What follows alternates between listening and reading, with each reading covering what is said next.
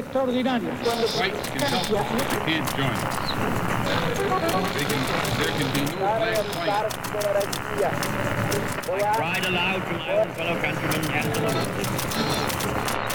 Sua rádio da história.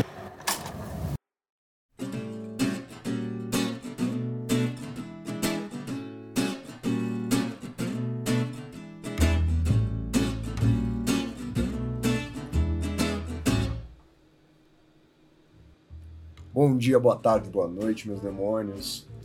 Eu vou tentar aqui ajudar vocês nesse período difícil. Tá difícil para mim, tá difícil para todo mundo. Mas eu acho que a gente consegue usar esse nosso tempo da melhor maneira possível para que a gente consiga agora fazer uma coisa legal. Então, qual é a minha ideia? Eu vou explicar para vocês. A minha ideia é que a gente possa abordar alguns temas alguns que a gente já abordou em sala de aula, outros que a gente ainda vai abordar, que são temas básicos, ou seja, são coisas que a gente vai usar e vai depender do uso dessas questões em vários momentos do nosso ano. A minha ideia é que a gente não somente possa consolidar esses temas, como também a gente consiga aprofundar eles sem nenhum tipo de pretensão de a gente simular um debate acadêmico ou qualquer coisa do tipo, mas que a gente possa, ao mesmo tempo, pegar coisas que vão aparecer sem sombra de dúvidas nas provas de vocês, que vocês possam chegar nessas provas extremamente bem ferramentalizados, ou seja, que vocês peguem esses conceitos e consigam aplicá-los em diversos tipos de questões, em questões que envolvam somente a história do Brasil, em questões que envolvam a história geral, ou em questões que envolvam assuntos um pouco menos específicos, mas que vocês usem esses conceitos, principalmente em questões dissertativas, para depois, mais tarde, poderem trabalhar de forma mais longa, de forma mais complexa em cima deles. Óbvio que a gente não vai aqui, como eu acabei de falar para vocês, é, ter um debate que não seja útil para vocês, mas uma vez vocês tendo esses conceitos bem estabelecidos, além de tudo aquilo que eu acabei de falar, a gente pode também aprofundar um pouco mais, ou seja, a gente pode ir um pouco mais além aqui do que a gente está acostumado aí em sala de aula. Então é o seguinte, na nossa conversa de hoje, não sei como é que a gente vai chamar isso aqui, por enquanto eu vou chamar de uma conversa, eu quero discutir com vocês a questão acerca do sistema colonial. Ou seja, entender exatamente a definição do sistema colonial, para que, que ele serve, e eu quero trazer aqui para vocês um debate historiográfico sobre o sistema colonial. Afinal de contas, apesar da gente no cursinho muitas vezes estar acostumado a ter ali uma única perspectiva, uma única definição, na história, para valer, as coisas nem sempre são assim. E como os vestibulares de vocês têm cada vez mais nos apresentado dessa forma, ou seja, dispostos ao debate historiográfico, por exemplo, eu acho que vale a pena a gente ter essa discussão, já que não estamos na nossa aula regular, já que nós estamos aqui trabalhando em um outro tipo de condição. Então é o seguinte: a primeira coisa que eu queria falar para vocês acerca do sistema colonial é a gente precisa lembrar qual é o contexto no qual ele se é aplicado, né? Qual é o contexto no qual ele se forma. Então vamos lembrar que a gente depende da aplicação do sistema colonial de ter compreendido toda a transição da Idade Média para a Idade Moderna, ou seja, da gente ter saído de um modelo de economia de subsistência pautado no modo de produção feudal, dentro de um aspecto social, econômico e, quem sabe, até mesmo político muito pautado por valores religiosos e que dentro ali daquele período da Baixa Idade Média, no período de extensão do feudalismo, no período de aumento do feudalismo, no período de expansão do feudalismo, para a gente usar o termo que o professor Hilário Franco Júnior usa, a gente passa pelo chamado renascimento urbano comercial. Em outras palavras, acontece ali no Ocidente Europeu uma retomada sobre o desenvolvimento comercial, assim como uma retomada da importância dos espaços urbanos ali dentro de todo aquele processo. Simultaneamente a isso, ou seja, juntamente com a volta da importância do comércio, juntamente com a volta da importância das cidades, a gente também tem a formação de uma nova camada social. Camada essa que está, nesse exato momento, atrelada tanto à cidade quanto ao comércio. Camada essa que a gente chama de burguesa, ou seja, a burguesia. O terceiro ponto fundamental para a gente lembrar acerca dessa transição é que a gente também está passando por um cenário de transformação política muito crucial. Ou seja, os senhores feudais se enfraquecendo passam a passar por um momento justamente voltado da centralização política do poder na figura do rei. Rei esse que agora é responsável pela formação dos exércitos, exércitos todos nessa época feito por mercenários, o que significa, na prática, que a nobreza não me parece mais tanto exercer esse papel da defesa, da guerra, como era a nobreza cavaleiresca lá da Idade Média.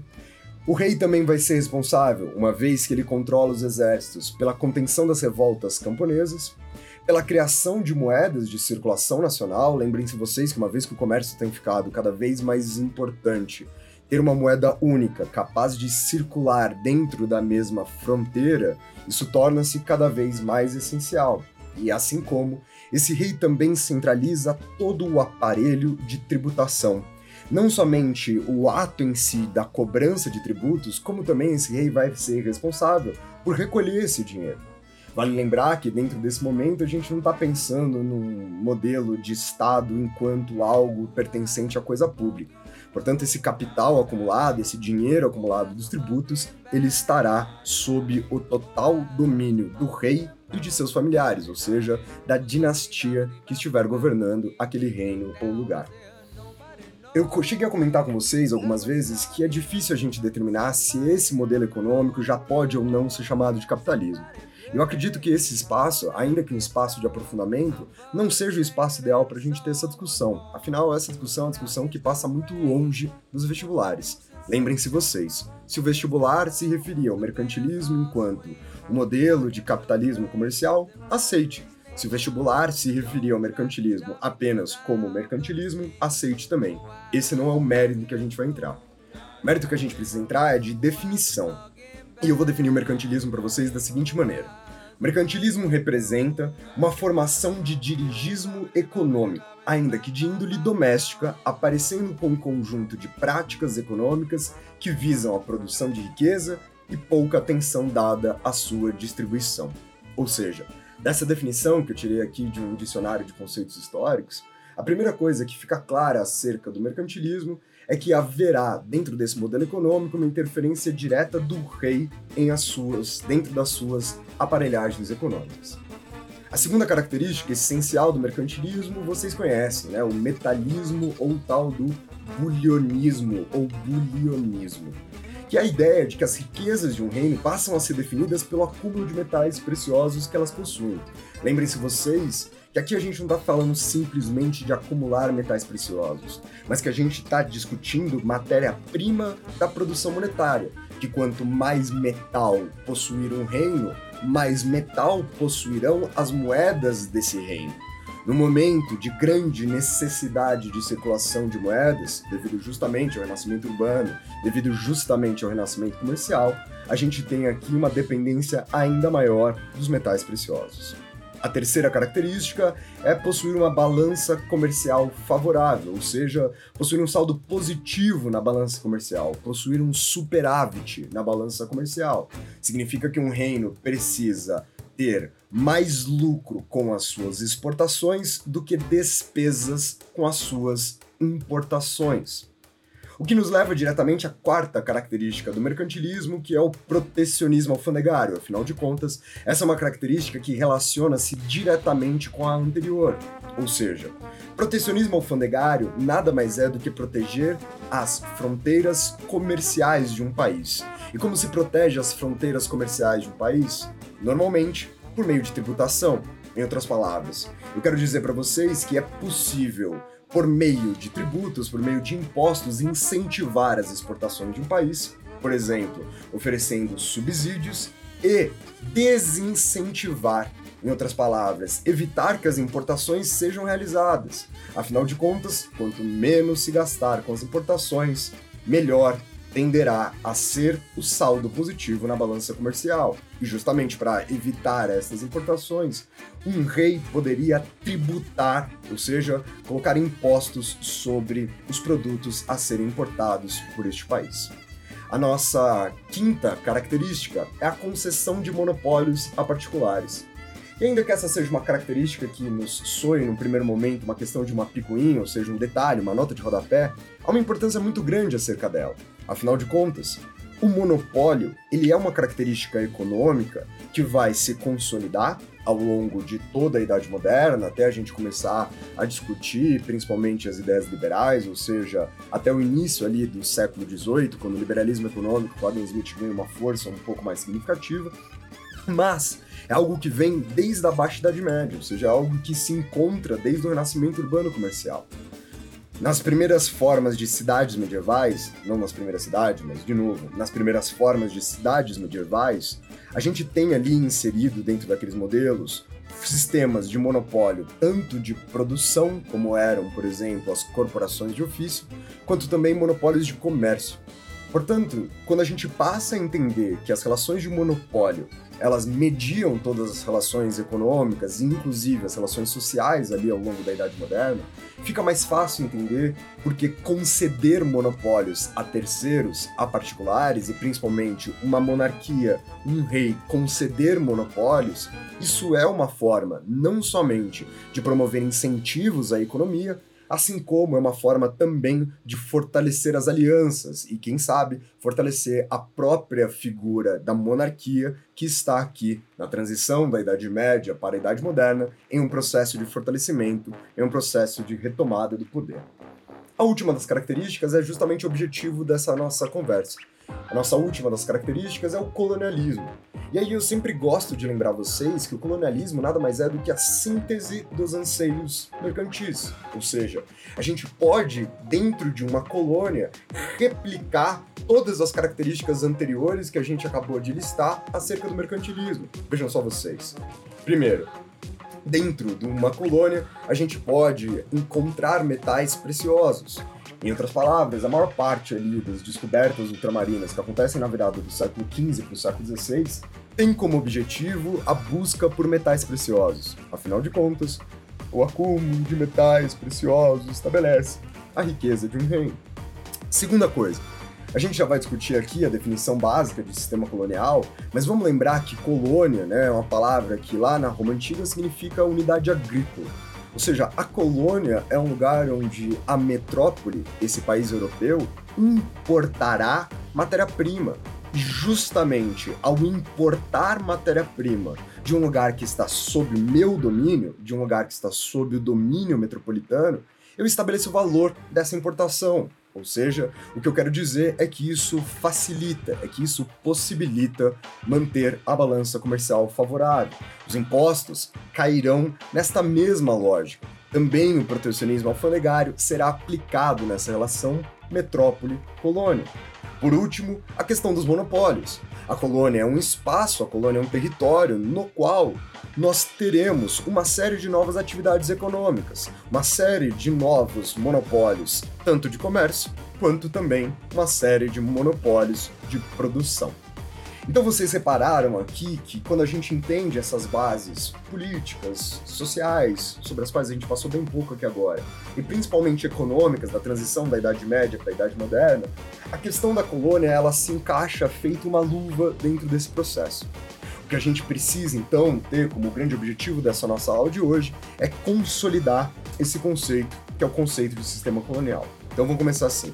Eu vou começar definindo aqui sistema colonial com um conceito feito por mim e vou explicar ele logo em seguida. Eu defino o sistema colonial da seguinte maneira: como um conjunto interdependente ao redor do rei, pautado no lucro visando a acumulação primitiva do capital na Europa. No sistema colonial, o comércio externo estava sujeito ao monopólio metropolitano. A colônia exportava bens materiais primários exclusivamente à metrópole e só poderia importar produtos manufaturados também exclusivamente se eles viessem da metrópole. O que isso significa? Significa que dentro de um sistema colonial, a metrópole, se vocês quiserem dar nome aos bois, é que no caso Portugal, obriga a colônia, o que no caso seria o território colonial do Brasil, a produzir produtos primários ter uma produção primária, possuir uma produção agrícola e exportar o resultado dessa produção primária, exportar estes bens agrícolas exclusivamente para a metrópole. Ou seja, vejam vocês aqui como a nossa definição está funcionando. A metrópole, Portugal, possui o monopólio sobre a importação, ou melhor ainda, né? Portugal possui um monopólio sobre a exportação de produtos primários que foram produzidos dentro da colônia. E uma vez que Portugal tem um monopólio sobre essa exportação, isso significa que Portugal pagará por esses bens primários quanto Portugal quiser. Afinal de contas, a colônia não tem nenhum outro lugar que ela possa vender esses insumos. Ela deve vender única e exclusivamente para Portugal. Dessa forma, vamos fazer aqui um exercício bem rápido. Por quanto será que Portugal pagará por esses insumos agrícolas? Quanto que a metrópole paga por aquilo que a colônia produz, sendo que a colônia só pode vender exclusivamente para a metrópole? Vejam só vocês que se por acaso Portugal não pagar absolutamente nada, a colônia não terá nenhuma razão para continuar produzindo. Vejam vocês que se Portugal pagar apenas aquilo que os colonos gastaram na produção, mais uma vez a colônia não terá nenhum motivo para continuar produzindo. Se a metrópole depende da produção colonial, a metrópole então deverá pagar por esses produtos o menor valor possível, algo que possa ser aqui traduzido de forma simbólica pelo custo do, da produção daquilo mais o menor lucro possível aos colonos. Afinal, quanto mais barato a metrópole comprar estes produtos, melhor será para a balança comercial metropolitana. Só que essa relação, a de monopólio sobre aquilo que a colônia produzir ter que ser única e exclusivamente vendido para a metrópole, não é a única relação monopólio de monopólio que a gente vê aqui dentro do sistema colonial. No sistema colonial, há uma segunda relação de monopólio.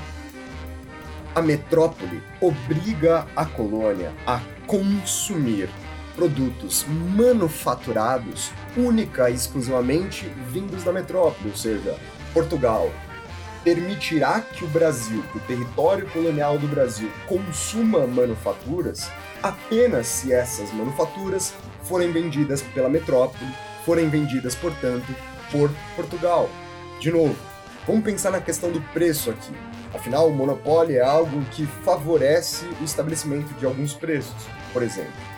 Nesse caso aqui, se a colônia só pode consumir produtos metropolitanos, a metrópole tem que vender estes produtos manufaturados, como tecido, por exemplo, por um valor que a colônia seja capaz de pagar por eles. Não adianta, vejam vocês, a metrópole querer vender esse produto por um preço que nenhum colono seja capaz de consumi-lo. Afinal de contas, se a metrópole não vender, a metrópole não acumula capitais.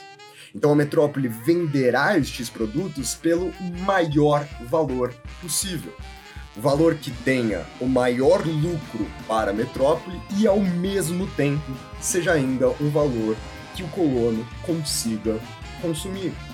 Então, vamos entender que dentro do que eu acabei de definir aqui para vocês enquanto sistema colonial, cara, o objetivo é um só, é acumular lucro na metrópole, acumular capital na metrópole. Por isso que a gente precisa lembrar que aquela questão, aquele debate velho, antigo sobre colônia de exploração e colônia de povoamento, ele nem sequer mais faz sentido. Afinal de contas, esse debate ele foi construído por um francês chamado Paul Leroy Beaulieu, né? lá no século XIX, quando ele escreve um livro é, justamente apresentando pela primeira vez o termo colônia de exploração, colônia de povoamento. Qual era a ideia do Beaulieu? Ele dizia o seguinte: ele dizia que a colonização ibérica, ou seja, a colonização realizada por Portugal ou a colonização realizada pela Espanha aqui na América, ela não estaria preocupada com a fixação permanente, que os ibéricos, espanhóis e portugueses buscavam riquezas imediatas e por isso formam ali naquelas regiões as colônias de exploração. Bellier ainda afirma que essa postura teria sido favorecida por os colonos, aqueles que vão implementar o sistema colonial aqui dentro, serem representantes de uma média, de uma baixa nobreza, ociosa. Ociosa no sentido de que é uma média, uma baixa nobreza que não está acostumada ao trabalho. mas que aceita esse cargo, tanto que a gente pode discutir de ser capitão donatário, ou quem sabe até, dependendo ali das condições sociais, de ser um sesmeiro, numa busca por um status social, numa busca por um alavancamento da sua representatividade na sociedade. Diz o Paulo Roy Beaulieu que a colonização inglesa, principalmente a colonização ali no centro-norte né, da América do Norte, que hoje seria o atual território dos Estados Unidos, essa não, essa teria sido diferente. Ali nós teríamos uma colonização de povoamento, mas ela teria sido favorecida por um espírito atrelado ao trabalho e ao desejo das pessoas de se fixarem nessas terras.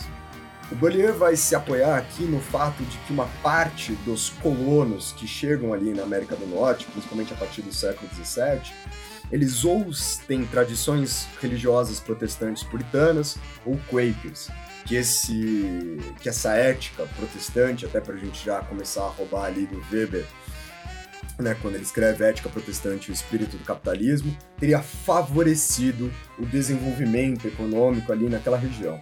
Diz o Bollier o seguinte, eu vou ler aqui um trecho da obra dele. Enquanto os espanhóis e portugueses são marcados por sua visão quimérica, enquanto eles buscam no mundo inteiro o Eldorado, aqui em Eldorado ele está fazendo referência, né, um lugar cheio de ouro, cheio de prata, vou voltar.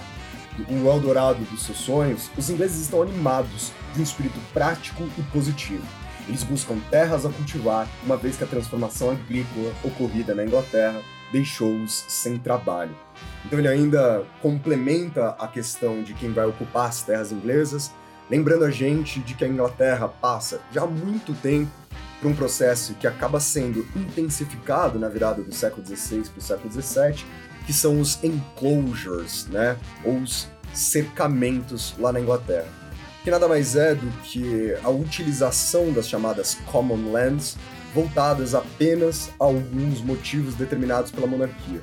Isso tira trabalho, isso tira áreas de produção da maior parte do campesinato, de que eles estariam buscando novas terras nas colônias, que eles estariam buscando novas terras e seu próprio desenvolvimento ali dentro da América. E cara, eu, eu confesso para vocês que num primeiro momento, eu sei que eu brinco com essa coisa da colonização de povoamento e exploração, mas que num primeiro movimento é, é, ela é de fato muito crível, né? De que a gente consegue acreditar, de que ela faz sentido quando a gente faz esse apanhado. O problema dessa definição é que ela é bastante superficial e tomada de contradições. Se você olhar um pouco mais aprofundado para qualquer um desses modelos, você consegue enxergar rapidamente ali as suas falhas maiores. A primeira coisa que a gente precisa pensar é que a verdade é que a Inglaterra falhou miseravelmente nas suas primeiras tentativas de colonização principalmente no século XVI. Pensem vocês que enquanto Espanha e Portugal colonizam ali parte da América do Sul e da América Central, já no início do século XVI, a Inglaterra só dá início aos projetos de colonização ali na América do Norte, nas chamadas 13 colônias, no século XVII. Lembrem-se vocês que a Inglaterra está passando por reforma anglicana, que a Inglaterra está passando depois, ao longo do século XVII, né, pelas revoluções inglesas, que a Inglaterra tem crises sucessórias, que a Inglaterra tem uma série de componentes internos que não favoreceram o sucesso das suas primeiras tentativas de colonização. Mais tarde, quando a colonização da Inglaterra de fato acontece, ela acontece de uma forma diferente. Até mesmo porque o Estado moderno inglês ele é diferente do Estado moderno espanhol, do Estado moderno português. Lembrem-se que Espanha e Portugal são os primeiros países a se centralizar. Que Espanha e Portugal, por terem sido os pioneiros nesse processo de centralização, também ficaram muito amarrados ali em ideais medievais, ficaram ainda muito presos. É como se eles tivessem um pé dentro da Idade Média mediante as suas centralizações. Já a Inglaterra, não. A Inglaterra passa por processos políticos completamente diferenciados. A Inglaterra passa por processos políticos bastante próprios, o que vai diretamente promover uma série de consequências ali nas suas políticas públicas, como é o caso das colonizações. No caso da Inglaterra, a colonização aconteceu primordialmente por meio de modelos de companhias de comércio, né? Ou seja, empresas burguesas, e aqui burguesas a gente pode incluir no caso da Inglaterra também a chamada gentry, né? Uma baixa nobreza da Inglaterra, muito atrelada ao trabalho, que vão gerenciar essa colonização. É um modelo semelhante com o que a gente encontra ali nos Países Baixos. Um modelo semelhante com o que a gente encontra na Holanda, que é justamente o um modelo que a Holanda tenta replicar aqui no século XVI, quando ela promove a tomada da empresa açucareira ali de Portugal. Então, para a gente concluir, primeiro vamos lembrar que toda colônia é objeto de exploração metropolitana. Ou seja, nunca houve um projeto metropolitano de povoamento. O que a gente tem nos processos ali de exploração são lugares que as colônias terão fontes de rendas para suas metrópoles, ou seja, conseguirão ser exploradas pelas suas metrópoles, e colônias que não terão ali nada a oferecer para sua metrópole. O caso estadunidense é um caso muito dentro desse processo que eu acabei de explicar. A gente tem nas colônias do sul condições climáticas, condições de solo que favorecem os modelos que a metrópole, os modelos que a Inglaterra sabe, é capaz de explorar, e nas colônias do centro-norte, a Inglaterra basicamente negligencia esse processo. Né? O povoamento é resultado da negligência. Aliás, a gente tem que começar a tirar, inclusive, da cabeça essa ideia de que povoar é algo oposto à ideia de explorar. Afinal de contas, Povoar é uma forma extremamente eficiente de proteger. E proteger é algo fundamental quando você visa, quando você espera a exploração. Eu vou ler para vocês aqui agora um trecho do livro do professor Sérgio Buarque de Holanda, explicando como existe uma relação entre o povoamento aqui do território brasileiro, em como houve um projeto de povoamento, e que mesmo assim ele estava diretamente atrelado à sua noção ao seu caráter exploratório. É o seguinte: ele diz assim. A verdadeira colonização se iniciou com a fundação de vilas e cidades em pontos privilegiados da costa brasileira. As primeiras ligadas à iniciativa dos donatários e as últimas erigidas pelas ações diretas da administração portuguesa. Tais aglomerados pioneiros redundaram na criação de pequenas áreas agrícolas, em seus arredores, destinados ao abastecimento imediato das populações. Assim se fizeram as, experiências, as primeiras experiências agrárias, Introduziram-se as primeiras plantas cultivadas e os primeiros lotes de gado, animais de montaria e de alimentação, aves de pequeno porte. Engenhocas rústicas foram construídas para moer a cana-de-açúcar recém-introduzida, esboçando-se o embrião dos primeiros engenhos açucareiros. Alianças com alguns agrupamentos indígenas amigos fortaleceram aqui e ali o esquema da vida colonial, garantindo a sua continuidade enquanto os jesuítas encarregados da catequese se constituíam no elemento moderador entre as pretensões dos colonos e as prerrogativas ancestrais dos gentios. O advento de uma cultura comercial, como foi a da cana-de-açúcar, conseguiu favorecer as regiões onde ela se enraizou e se expandiu. Com isso, se formaram os primeiros focos de atração para a imigração histórica de elementos metropolitanos. E muito cedo, os grandes senhores, enriquecidos com a cana e o fabrico do açúcar, puderam comprar elementos escravos provenientes do outro lado do Atlântico Sul. Vejam vocês, portanto, que sem o povoamento não há produção, que sem a produção não há o monopólio metropolitano. Vejam só vocês que sem o povoamento não há consumo e que sem o consumo não há justamente, mais uma vez, o monopólio metropolitano. E eu acho que assim a gente consegue ter uma abordagem bastante geral do que significa o sistema colonial, inclusive pensando né, em outros modelos, como o modelo espanhol, como o modelo inglês e assim por diante. Na verdade, a gente está pensando aqui o ato da colonização no século XVI, o ato da colonização no início da Idade Moderna, nas Américas como um todo. Só que como isso foi compreendido aqui para a historiografia brasileira? Eu vou fazer um adendo aqui, a gente chama de historiografia o escrever história. Então, quando a gente diz que há um debate historiográfico, significa que diversos autores, que diversos historiadores escreveram sobre aquele tema, ora concordando, ora debatendo, ora divergindo dentro de alguns pontos. E aí eu vou separar a historiografia sobre o sistema colonial brasileiro em duas partes. A primeira que a gente vai falar, e a primeira porque ela vem primeiro na cronologia da produção dessa historiografia, ou seja, da produção dessa história, que é a historiografia clássica ou externalista. Depois, a gente vai falar de uma historiografia que ganha um peso, uma força ali por volta da década de 1970 e que ela reverbera até o início dos anos 2000, que é a historiografia revisionista ou internalista. Vamos lá? Antes de eu trazer os autores para vocês, eu quero trazer ali uma ideia mais abrangente desses modelos. Na historiografia clássica ou externalista, a gente está tratando de um modelo historiográfico que busca a compreensão do subdesenvolvimento dos países latino-americanos a partir do modelo da exploração colonial. Ou seja, a gente está pensando em autores que olharam para a América Latina no presente em que eles estavam escrevendo, no presente em que esses autores estavam produzindo, se depararam com uma América Latina completamente subdesenvolvida, ou seja, é, debilitada em questões econômicas, em questões de produção industrial, em questões sociais, educacionais e assim por diante, e buscaram lá atrás lá no sistema colonial, lá na exploração metropolitana, uma resposta para essa pergunta. E dentro desses modelos, basicamente, se a gente pudesse rever, ou melhor, desculpa, se a gente pudesse estabelecer uma visão que traduzisse isso aqui, seria pesquisadores, historiadores que pensam a colônia como um sistema econômico completamente dependente da metrópole, ou seja, sem nenhum tipo de autonomia. O primeiro dos historiadores a tratar sobre isso é Manuel Bonfim, quando ele publica em 1905 o livro América Latina, Males de Origem.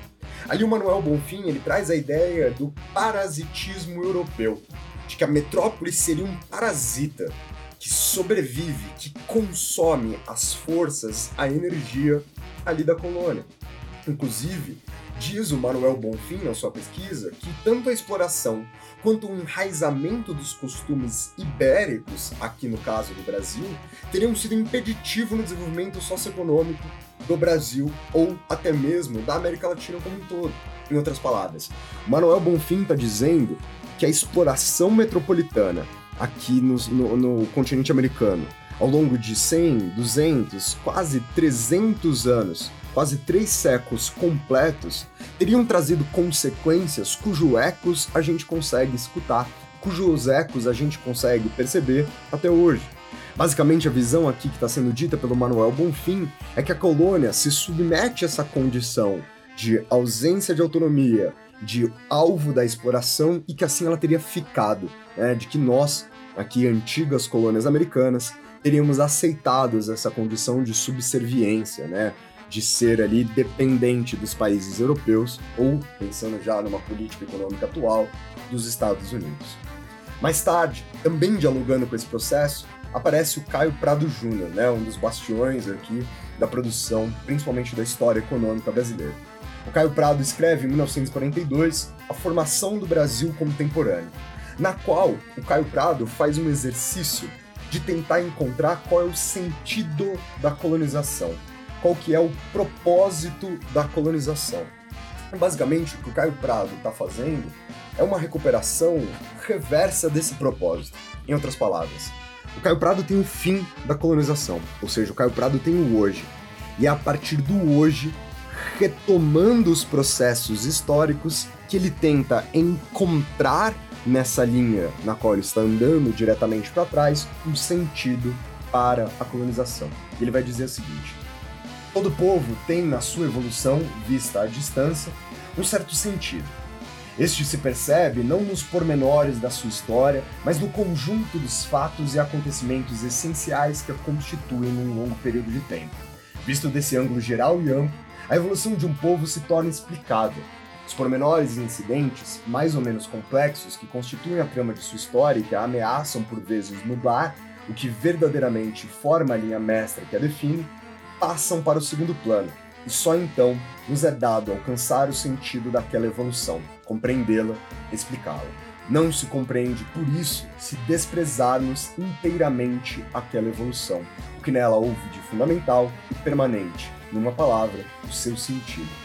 Reparem vocês que o Caio Prado carrega aqui nessa busca por um sentido, uma compreensão muito atrelada né, ao marxismo de que o Caio Prado com certeza nos traz uma compreensão marxista da história colonial aqui do Brasil. E aí ele vai, mais uma vez, levantar a ideia de que a economia colonial ela é pautada totalmente pela subordinação da colônia em relação à metrópole. E que isso faz da colônia estar estabelecida por inteira numa condição de produtora de mercadorias agrícolas, voltadas única e exclusivamente ao mercado externo. Mais uma vez, a gente retoma o preceito geral aqui, né, dessa historiografia externalista, ou dessa historiografia clássica, que enxerga a colônia como uma espécie única e exclusivamente de vítima das intenções do capitalismo europeu, das intenções metropolitanas. O Caio Prado, obviamente, ele não vai negar o ato do povoar aqui, mas mais uma vez, defende o Caio Prado que até mesmo o povoamento da colônia, ele, ele é formado, né, ele nasce de uma necessidade por parte da metrópole, por parte das próprias intenções da aplicação do sistema colonial, de organizar a produção, de que sem pessoas a colônia não produziria. Depois do Caio Prado, a gente vai conhecer um pouco sobre o Fernando Novaes. Nascido em 1934, o professor Fernando Novaes, está vivo até hoje. E a obra do Fernando Novaes, principal para a gente discutir aqui, é um livro publicado em 1973, intitulado Portugal e Brasil na crise do antigo sistema colonial. Diz o Fernando Novaes o seguinte: o regime do comércio colonial, isto é, o exclusivo metropolitano no comércio colonial, constituiu-se, ao longo dos séculos XVI, XVII e XVIII, no mecanismo através do qual se processava a apropriação por parte dos mercadores das metrópoles, dos lucros excedentes gerados nas economias coloniais. Assim, pois, o sistema colonial em funcionamento configurava uma peça da acumulação primitiva dos capitais nos quadros do desenvolvimento do capitalismo mercantil europeu. Percebam vocês que não há uma diferença muito grande entre essa definição aqui do professor Fernando Novaes e o que a gente estava acabando de discutir do Caio Prado. Né? O Fernando Novaes ele possui uma influência pradiana, uma influência por parte do Caio Prado muito forte, ou seja, ele também carrega o marxismo. Diz o Fernando Novaes que, na verdade, o sentido da colonização apresentado pelo professor Caio Prado ele deve ser aprofundado de que ele deve adicionar o sentido da colonização também à questão comercial, ou seja, dessas relações de compra e venda, e também a questão capitalista, como, no final das contas, esses aparelhos aqui estabelecidos vão colaborar na acumulação primitiva do capital lá na Europa e de como essa acumulação primitiva do capital é essencial para que exista o desenvolvimento do capitalismo europeu, para que, por exemplo, a gente passe pelos, passe pelos processos de industrialização na Europa no século XVIII e principalmente no século XIX. O último dos historiadores dessa historiografia clássica externalista é o Celso Furtado. O professor Celso Furtado faleceu em 2004, mas eu escolhi deixar ele por último porque vocês vão ver que ele tem uma questão um pouco diferente dos demais ainda que ele seja colocado nesse mesmo balde, né, nessa, mesma, nessa mesma rotulação de historiografia clássica e externalista, o Celso Furtado, na Formação Econômica do Brasil, publicado em 1959, traz uma relação um pouquinho diferente dos demais. Diz ele assim: Sendo uma plantação de produtos tropicais, a colônia estava integrada nas economias europeias, das quais dependia. Não constituía, portanto, um sistema autônomo, sendo simples prolongamento dos outros maiores mais uma vez, aquela ideia da colônia como um objeto sem nenhum tipo de autonomia, como um objeto completamente dependente dos interesses e das diretrizes metropolitanas. A gente percebe aqui uma grande influência keynesiana, e principalmente uma influência keynesiana que aparece por meio da Comissão Econômica para a América Latina, a chamada CEPAL, exerce não somente uma influência muito grande no pensamento do Celso Furtado, como também vai influenciar boa parte dos projetos políticos econômicos ali durante o governo João Goulart, ali por volta da República Liberal, às vésperas da ditadura civil-militar aqui no Brasil. Diz o professor Celso Furtado que a orientação ao mercado externo, ela é pautada no trabalho escravo, contribuiu para o desenvolvimento econômico brasileiro.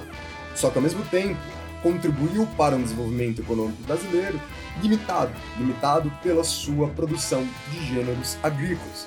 Ainda ele nos lembra de que o Brasil tem essa limitação por comodismo. A gente tem terras em abundância, terras férteis em abundância, e a isso teria feito uma restrição à nossa produção econômica está voltada né, em ser um país primário voltado para a exportação, e teria nos limitado ao desenvolvimento técnico, teria nos limitado ao desenvolvimento tecnológico, teria nos limitado, por exemplo, à questão de uma industrialização. Outro ponto também abordado pelo professor Celso Furtado é que o direcionamento ao mercado externo ele vai reduzir a quantidade de moedas aqui dentro do Brasil. E justamente por essa redução da quantidade de moedas do Brasil, a gente não teria também um desenvolvimento de um mercado interno um pouco mais amplo. Percebam vocês que eu apresentei aqui as teorias de cada um deles sem que eu fizesse nenhum tipo de crítica. Mas, no entanto, agora que a gente vai sair da historiografia clássica e chegar numa historiografia revisionista, eu acho que começam a valer as primeiras críticas que eu posso fazer para vocês. A primeira que a gente tem que pensar aqui, sem sombra de dúvidas, é até que ponto uma metrópole conseguia controlar por completo a sua colônia. Em outras palavras, até que ponto essa imposição dos monopólios era, na prática, validada. Vamos lembrar que o contrabando é algo que vai perdurar todas as fases da época colonial do Brasil, sem sombra de dúvidas. A segunda coisa importante, aqui já diretamente dialogando com o professor Celso Furtado, o último que a gente apresentou, sobre a questão da mecanização. A gente não pode esquecer de forma alguma que o engenho, que o maquinário atrelado ao engenho, é um maquinário bastante complexo no sentido técnico e tecnológico. E a existência de um maquinário técnico e tecnológico profundamente desenvolvido no Brasil Colônia não nos fez desenvolver uma economia industrial, ou pelo menos não nos fez receber algum tipo de protagonismo em meio às economias industriais. E talvez seja um outro debate, entendeu? Que não permitiu que isso acontecesse. E por último, eu quero discutir a questão da circulação de moedas. Que ela de fato faz sentido, né? A gente realmente tem uma menor circulação de moedas aqui no Brasil colônia. Isso vai ser ainda mais evidenciado no período da mineração, mas isso não dura o período colonial inteiro, né? Então, assim, a partir do final do século XVIII, a gente já tem uma extensa circulação de moedas acontecendo aqui dentro. A partir do século XVIII, a gente já tem um maior desenvolvimento desse processo. Por que, que isso não se tornou algo capaz de fomentar o mercado interno, a fim de que nós transformássemos as nossas antigas características coloniais? São essas perguntas, são esses debates que a historiografia revisionista, ou a chamada também historiografia internalista, vai trazer aqui pra gente. Agora, a gente vai tratar de um modelo historiográfico que defende que o sistema colonial, apesar do seu caráter exploratório, vejam vocês, que nenhuma das duas historiografias nega a questão de que a relação metrópole-colônia é uma relação de exploração, mas essa historiografia revisionista defende que a colônia tinha uma certa autonomia. Lembra que a gente não está falando de qualquer colônia, lembra que a gente está falando do território Brasil. Inclusive, essa historiografia vai defender que há a existência de um mercado interno desenvolvido na colônia do território colonial e um alto grau da complexidade econômica da colônia.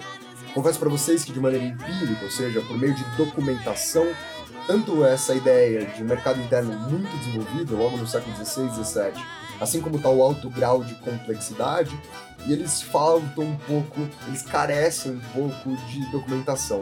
Ou seja, do ponto de vista empírico, a gente ainda não tem muitas informações nem para validar, nem para combater essas duas afirmações. Aliás, a maior parte das afirmações feitas pela historiografia revisionista ou internalista, elas vêm da escola do Rio, né? O Rio de Janeiro foi muito forte, principalmente com dois historiadores, João Luiz Fragoso e Manoro Florentino. Principalmente quando eles publicam um conjunto, um livro intitulado O Arcaísmo como Projeto, no qual eles vão dizer o seguinte: Podemos agora pensar nesse mosaico de formas de produção como uma verdadeira formação econômica e social, seu conteúdo, na verdade, o conteúdo do próprio mercado colonial, seria constituído pelos processos de reprodução de diversas estruturas produtivas, os quais teriam por eixo a reiteração da agroexportação, fundada no trabalho escravo. Tal afirmação deve ser, entretanto, matizada. O mercado interno, formado por diferentes tipos de produção, redefiniria o próprio funcionamento da plantation. Lembrei vocês que plantation é monocultura, voltada para exportação, com mão de obra escrava negra de origem africana e feita em latifúndio. Eles continuam. O próprio funcionamento da plantation, pois a recorrência temporal desta última dependeria de recursos endógenos, ou seja, acumulações internas à formação colonial. Em suma, a reprodução da plantation dar-se-ia, ao menos parcialmente, à margem do mercado internacional. Isto lhe permitiria reiterar-se no tempo, apoiando-se em formas coloniais não capitalistas, o que além de reduzir seus custos operacionais, lhe daria uma ampla margem de autonomia diante das flutuações dos preços no mercado externo. Reparem vocês, eu sei que esse texto é um pouco mais complexo, mas a defesa que a Escola do Rio faz é que os historiadores né, que debatem a historiografia clássica, eles analisam a história econômica do Brasil colônia completamente inserida nas relações do mercantilismo. O que a Escola do Rio está propondo é entender que a colônia, alvo dessas explorações mercantilistas, possui uma economia muito própria, ou seja, uma economia, como eles falam aqui, de formas coloniais não capitalistas, que não dependem, por exemplo, da circulação de moedas para o fomento desse mercado interno. E aí eles vão pensar que a mercantilização da economia colonial ela vai acontecer por duas razões. Primeira, a escravidão, quando somada a uma frágil divisão do social do trabalho, que reduz a circulação monetária. Ou seja, a gente vai, no lugar de ter moedas, ter escravos. O que faz um senhor de engenho quando ele ganha riquezas? Ele troca a moeda por escravos. Só que quando a gente estabelece essa relação, senhor de engenho, escravos, voltados para uma produção que atende aos anseios, que atende às expectativas da metrópole, isso reduz a circulação monetária aqui dentro do Brasil. A segunda questão, diretamente atrelada a essa primeira, é que a monopolização das riquezas está nos grandes proprietários de terra. Ou seja, está, por exemplo, nos senhores de engenho. Mas que quando a gente pensa já postergando todo esse processo, já mais próximo ali né, do final do século XVII, do final do século XVII já virada para o século XVIII, a gente começa a ter um desenvolvimento de uma camada de comerciantes no Rio de Janeiro, e essa camada de comerciantes do Rio de Janeiro, ela não vai nascer do nada. Essa camada de comerciantes do Rio de Janeiro, que se fortalece nesse período, ela já estava aqui dentro. Ou seja, ela já tinha um conhecimento sobre essas relações de comércio. Ela já possuía ali toda uma experiência atrelada à movimentação, se não de riquezas, mas de produtos. E que esse acúmulo deste conhecimento é um sinal claro de que a economia colonial ela andava assim com as próprias pernas, de que ela tinha assim alguma autonomia, sem que a colônia deixasse de atender às expectativas metropolitanas. Ah, mas professor, o que, a gente faz agora, né? Entre todos esses debates, o que a gente faz na hora da prova? Eu escrevi aqui para vocês uma conclusão de tudo isso que a gente falou. Então, para a gente arrematar essa discussão que a gente teve, eu queria que vocês entendessem o seguinte: a compreensão acerca dos fenômenos históricos nos induz constantemente a promover alguns erros. Ou seja, a nossa vontade de entender as coisas, né, principalmente a nossa vontade de entender as coisas dentro de uma perspectiva histórica, ela favorece com alguma frequência que a gente erra. O principal desses erros, talvez o mais comum desses erros, seja de buscar analisar o presente, ou seja, de entender o que está acontecendo agora, pelo prisma de um único fenômeno histórico, desconsiderando, assim, todo interim, tudo aquilo que acontece entre esse fenômeno histórico do passado que a gente escolheu e o presente que a gente quer entender. Então a primeira coisa que eu queria trazer para vocês é isso, né? Quando a gente está tentando entender a atual situação brasileira única e exclusivamente pelo sistema colonial, a gente está desconsiderando uma série de fenômenos históricos que se alongam dentro desse período, ou seja, entre 1500 né, e agora 2020 por exemplo. Tentar entender, por exemplo, as diferenças políticas, econômicas e sociais entre os Estados Unidos da América e o Brasil exige, sem sombra de dúvidas, uma análise mais profunda. Porque a gente quer essa selada, né? Ah, os Estados Unidos foi colônia, o Brasil foi colônia, a Bolívia foi colônia, o Peru foi colônia. Por que, que esses países, todos colônias, são hoje diferentes do ponto de vista político, econômico e social? E aí o que eu tô dizendo para vocês é que, mano, tentar entender isso exige uma questão um pouco mais profunda. Só que a gente adora a busca por respostas fáceis. foda é que a busca por respostas fáceis favorece que nós, ansiosos pela compreensão desses fenômenos, acabamos caindo em armadilhas, justamente por parecerem saídas simples para questionamentos complexos. Abre-se espaço para o debate colônia de exploração, colônia de povoamento. Gente, imagina que fácil seria definir a atual situação política dos Estados Unidos em contrapartida da atual situação política do Brasil, única e exclusivamente pelo fenômeno de que nos Estados Unidos teria tido uma colônia de povoamento e no Brasil teria tido uma colônia de exploração. Pensa como não é cômodo, pensa como não é satisfatório entender algo tão treta para uma resposta tão simples. Só que quando a gente faz isso, ignora-se o desenvolvimento daquele território. E posteriormente, ignora-se a nação né, de, de, que se desenvolve naquele território como se essa justificativa de colônia de exploração e colônia de povoamento, ainda que não fosse problemático, que eu já discuti com vocês, a gente não vai usar o termo colônia de povoamento, pudesse ser suficiente para conter a totalidade da sua explicação. A construção de perspectivas que afirmam um caráter exploratório metropolitano foram fundamentais para que, em meados do século XX, durante o período da descolonização afroasiática, fôssemos capazes de conceber um modelo de história descolonizante, ou seja, que pudéssemos, a partir do reforço ao caráter dominador das metrópoles europeias, dar início à construção com uma voz própria da colônia e assim, quem sabe, reverter determinados parâmetros atuais. Eu vou tentar explicar isso aqui para vocês com um pouco mais de calma. Toda aquela historiografia do Caio Prado, do Manuel Bonfim, do Celso Furtado, do professor Fernando Novaes, ela é uma historiografia que ela tá aqui na virada do século XIX para o século XX, e principalmente, né, a do Caio Prado, do Celso Furtado e a do Fernando Novaes, na virada da primeira para a segunda metade do século XX, que é um período de Guerra Fria, que é um período de hegemonia estadunidense, que é um período de decadência né, da, da antiga potencialidade europeia, e que é um período que, dentro de tudo isso que eu tô falando para vocês, a gente encontra a descolonização afroasiática, ou seja, os últimos modelos coloniais, não modelos coloniais exatamente como esses que a gente avalia aqui na Idade Moderna, mas dentro daquele colonialismo do século XIX, eles estão sucumbindo, eles estão caindo.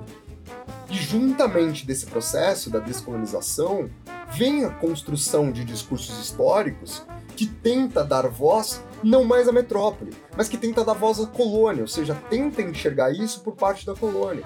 A chamada historiografia clássica, quando ela concebe essa ideia da metrópole como uma grande vilã e como a colônia de uma vítima, ela está completamente inserida nesse contexto que eu estou falando para vocês.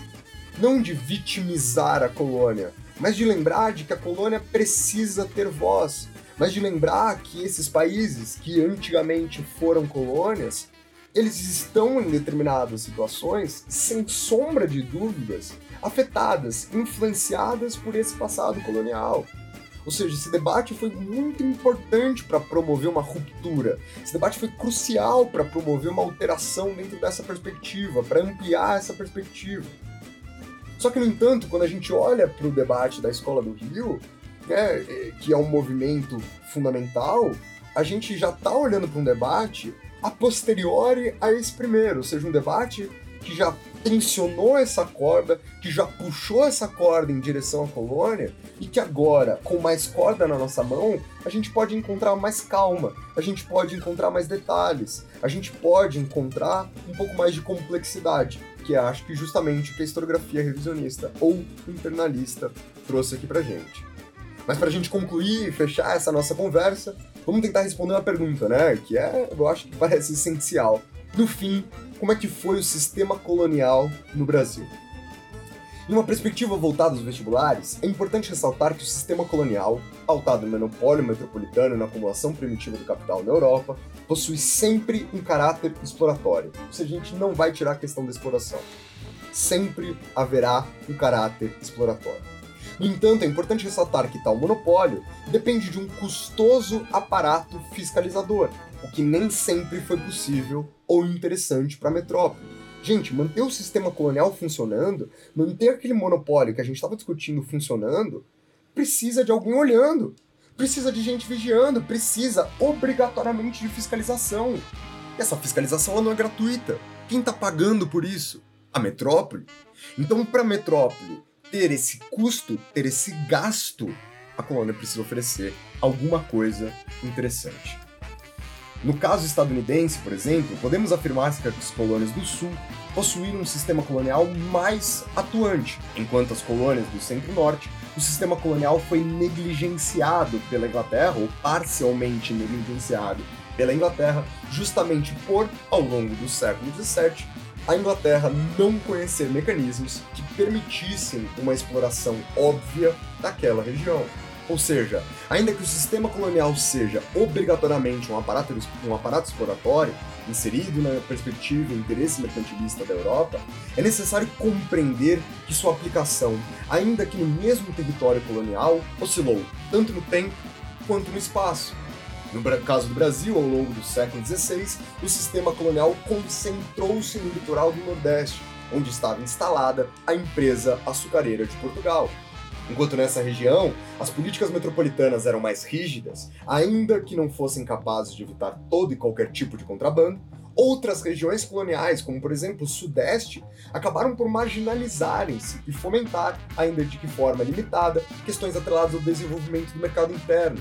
Lembrem-se vocês que aqui no Sudeste, quando a gente tem a formatação né, da sociedade bandeirante, esse bandeirante, muitas vezes, ele não tem produto para comprar coisa. Em outras palavras, que esse bandeirante, muitas vezes, ele não tem o que comprar, não chegam as manufaturas metropolitanas aqui, o que aproximou muito as civilizações bandeirantes ali das comunidades indígenas.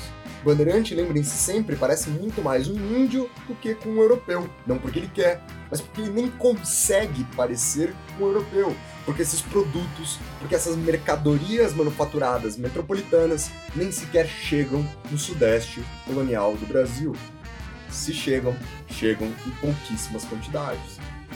A que indica que no Brasil colonial a aplicação para valer de um sistema colonial acontece apenas ao longo do século XVIII, durante o período da mineração. Ainda que esse realmente seja o apogeu do sistema, portanto o apogeu da fiscalização, foi também neste momento que a colônia desenvolve de forma significativa o mercado interno integrando, a, inclusive, as diversas partes do território colonial por meio de estradas que interligavam os espaços urbanos em desenvolvimento. Então reparem vocês no apogeu do sistema a gente também tem um momento de desenvolvimento do mercado interno, então, essas coisas que muitas vezes foram tratadas pelos debates historiográficos como contraditórias, a gente começa a perceber que elas são cada vez menos contraditórias e cada vez mais complementares. Em outras palavras, a gente tem que começar a sacar que se o objetivo central do sistema colonial é promover a exploração da colônia, e essa colônia, tida como uma empresa mercantil metropolitana, se ela não se desenvolver, a metrópole tem menos lucro. Se a colônia não tiver um amplo desenvolvimento da sua produção e das consequências atreladas ao desenvolvimento dessa produção, a metrópole não consegue acumular todo o capital esperado. A própria exploração da colônia depende, portanto, do desenvolvimento da mesma. É isso então, minha gente. Espero que tenha ajudado vocês aí nesse tempo difícil. Eu tô aqui pensando nas próximas coisas que a gente pode fazer. É isso. Fala tchau pra mim, demônios. Até mais.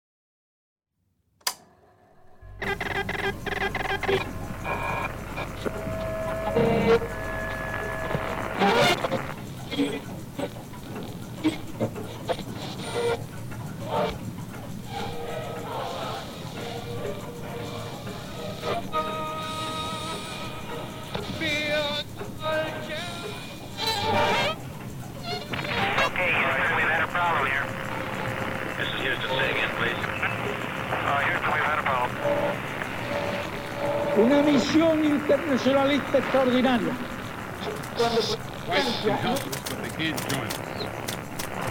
They can, there can be no black fighters. I cried aloud to my own fellow countrymen and to the world, but no one paid any attention.